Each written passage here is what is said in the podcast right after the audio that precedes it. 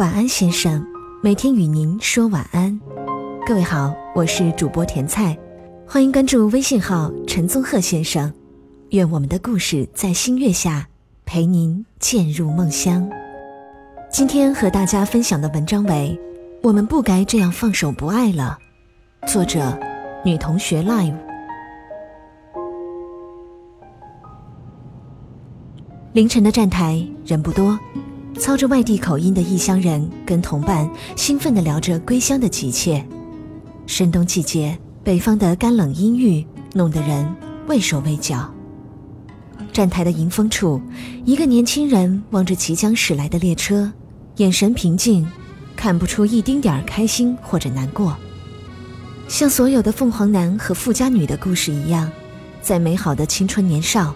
羚羊美墨恰逢相遇，岁月静好。友情岂能饮水饱？什么物质，什么门当户对，都被一股脑儿的抛到了千里之外。两人冲着婚姻，冲着将来一路奔走，几次下来被撞得头破血流，却从不喊痛。二十三岁那年，林阳在离家五百公里的 A 城读大四。气质干净，笑起来一脸阳光。毕业季的招聘会上，林阳被 A 城的电视台看中，获得了去电视台当实习生的机会。如若干得好，成为正式人员指日可待。要知道，这对从小城来的毫无人脉背景的林阳而言，无疑是一种难得的幸运。林阳和美墨初遇，美墨是记者。羚羊则是一旁扛着沉重摄像机的毛头小伙，就像羚羊说的：“摄像机再沉我也扛得动，因为里面有我可爱的美墨呀。”最初可能是两人年纪相仿，话题相似，比较聊得来，彼此都在心里给对方打了九十九分的好感分。至于剩下的一分嘛，要再接再厉，共创社会主义新中国。认识的一年里，俏皮的美墨以蹭饭为名义，打劫了羚羊无数次街边烤串炒年糕。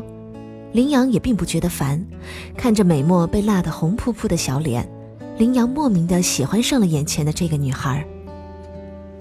二零零六年的元旦，同在异乡的羚羊、美墨相约一起吃饺子、放烟花、看跨年晚会。当某卫视的新年倒计时即将开始时，美墨也在心中轻声地数着：一、二、三。心有灵犀一点通，当新年的钟声敲响的那一刹那，羚羊、美墨两个人同时开口：“在一起吧。”就这样，他们在一起了。在单位里，他们是摄影组完美 CP，颜值担当，羡煞旁人。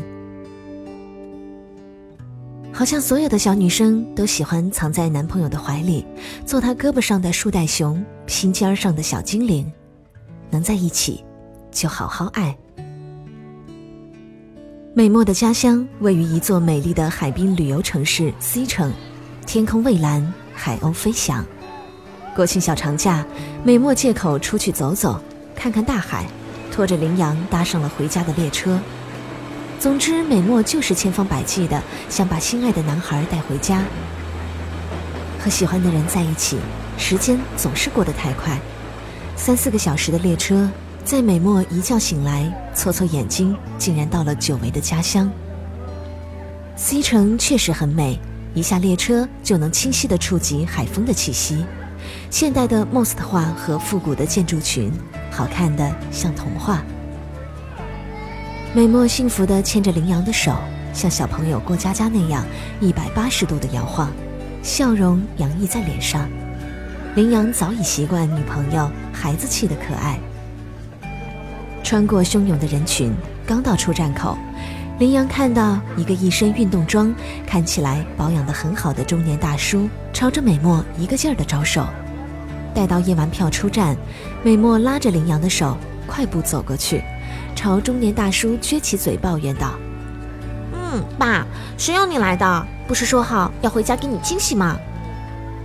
一时丈二和尚摸不着头脑的羚羊不好意思的连问：“叔叔叔叔好。”美墨的爸爸是当地小有名气的企业家，妈妈贤惠优雅，是当地高中的语文老师。看到美墨带着喜欢的男孩回家，爸爸妈妈特别高兴，下厨做了丰富的晚餐。可以看得出来，美墨的爸妈对林阳很欣赏，言语之间寄托着二老对这段感情的支持。把喜欢的男孩带回家见父母。可能是每个女孩少女时期最甜蜜的梦想，也是长大后有了男朋友的第一冲动。林阳出生在小城，从小到大一直都是听从强势的妈妈。毕业四五年，一晃到了而立之年，妈妈的电话近期经常打来，而且总是询问林阳女朋友的情况。生活总是不按常理出牌，林阳的妈妈连夜奔波。一早到了儿子的城市，把有车有房高富帅作为择偶标准的今天，有套房子有个家是结婚最基本的准备。A 城的房价高得让人仰视，像林阳这种普通白领，一个月的工资就算再精打细算，除去日常开销，真的所剩无几。谈婚论嫁的年龄，美墨的父母也有打算给自己的女儿女婿买套房子，在大城市安个家。林阳的妈妈这次突然袭击，其实是有目的的，可能是住在小城太久，有些观念根深蒂固。他觉得儿子在自己身边就好，不求飞黄腾达，找个会过日子的姑娘，能安稳的给自己养老送终，也是一大幸事。得知林阳的妈妈来了，美墨完成了采访任务，就去看了林阳妈妈，没有什么别的想法，美墨只是想。这是林阳的妈妈，是自己喜欢的男孩的母亲，一定要让林阳的妈妈喜欢自己。事与愿违，固执的林妈妈一直冷着脸，不是不喜欢眼前的这个女孩，而是思想上并不能认可让儿子住进对方父母买的房子。林妈妈执拗地认为，住了亲家买的房子，儿子就是别人的了，因为小城有一句混迹街头巷尾的老话。养儿防老，再穷也不倒插门谁说都没用，林妈妈坚持要带儿子回家，任林阳、美墨苦苦哀求，都没有用。林妈妈是下了决心，不带走儿子，不罢休。他们抗争过，努力过，最终却也无能为力。不是不够爱，不是太懦弱，只是再推迟下去。彼此都会伤痕累累。你走吧，我会好好的。说好跨过七年就结婚，相爱第七年的冬天，林阳辞去了 A 城的工作，回到了家乡。美墨挣扎了很久，给林妈妈打了无数电话。一年后，林妈妈逼着儿子去和一个家境、长相、学历、工作都很一般的姑娘相亲。儿子不愿意，可林妈妈说：“咱们这小城物价低，房价也低，娶个踏实的姑娘多好呀！爸妈也老了，就想早点看你成家立业，抱上孙子。”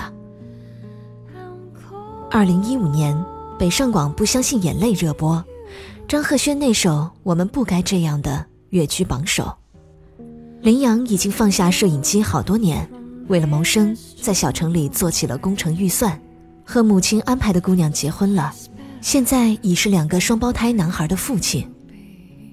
美墨也已为人妻，和理工男生活也算幸福，年前有了自己的小公主，只是会在深夜里喃喃道：“我还想他。”我们该不该就这样放手，让一切归零到最初？这样走下去，却走不到尽头。该不该就这样放手，把你的一切都看透，只留一个字，深深在心头。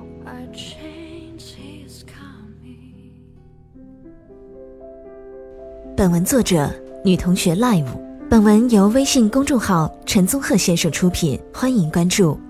晚安，先生，每天与您说晚安。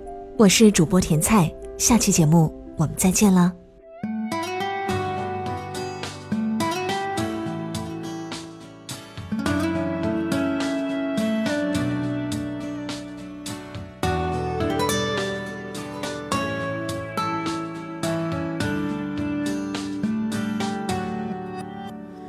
对不起，我有些累了。我问我们都怎么了？再不想棋逢对手吧，哪怕爱着、恨着或算着，突然有了很多新的，但却痛到不能选择。好多事我。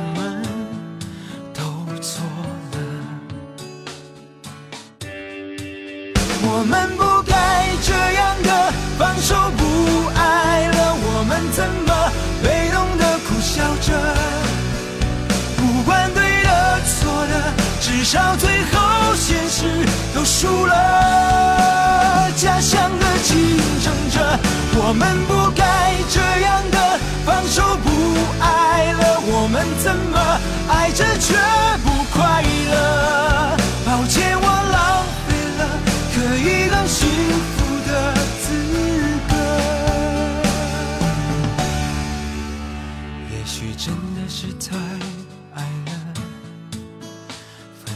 也是因为忐忑。每当谁怪谁太苛刻，我们却又不懂得自责。好几次也都想算了，可心还会狠狠的疼着。想体谅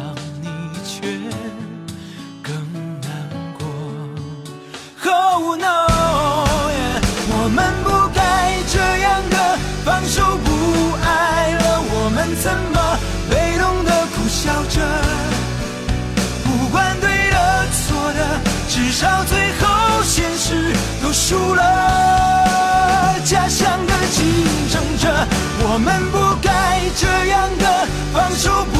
爱了，我们怎么爱着却不快乐？抱歉，我浪费了可以更幸福的资格。我们怎么，我们怎么，我们怎么被动的苦笑着？不管对的错的，至少最后现实都输了。家乡的竞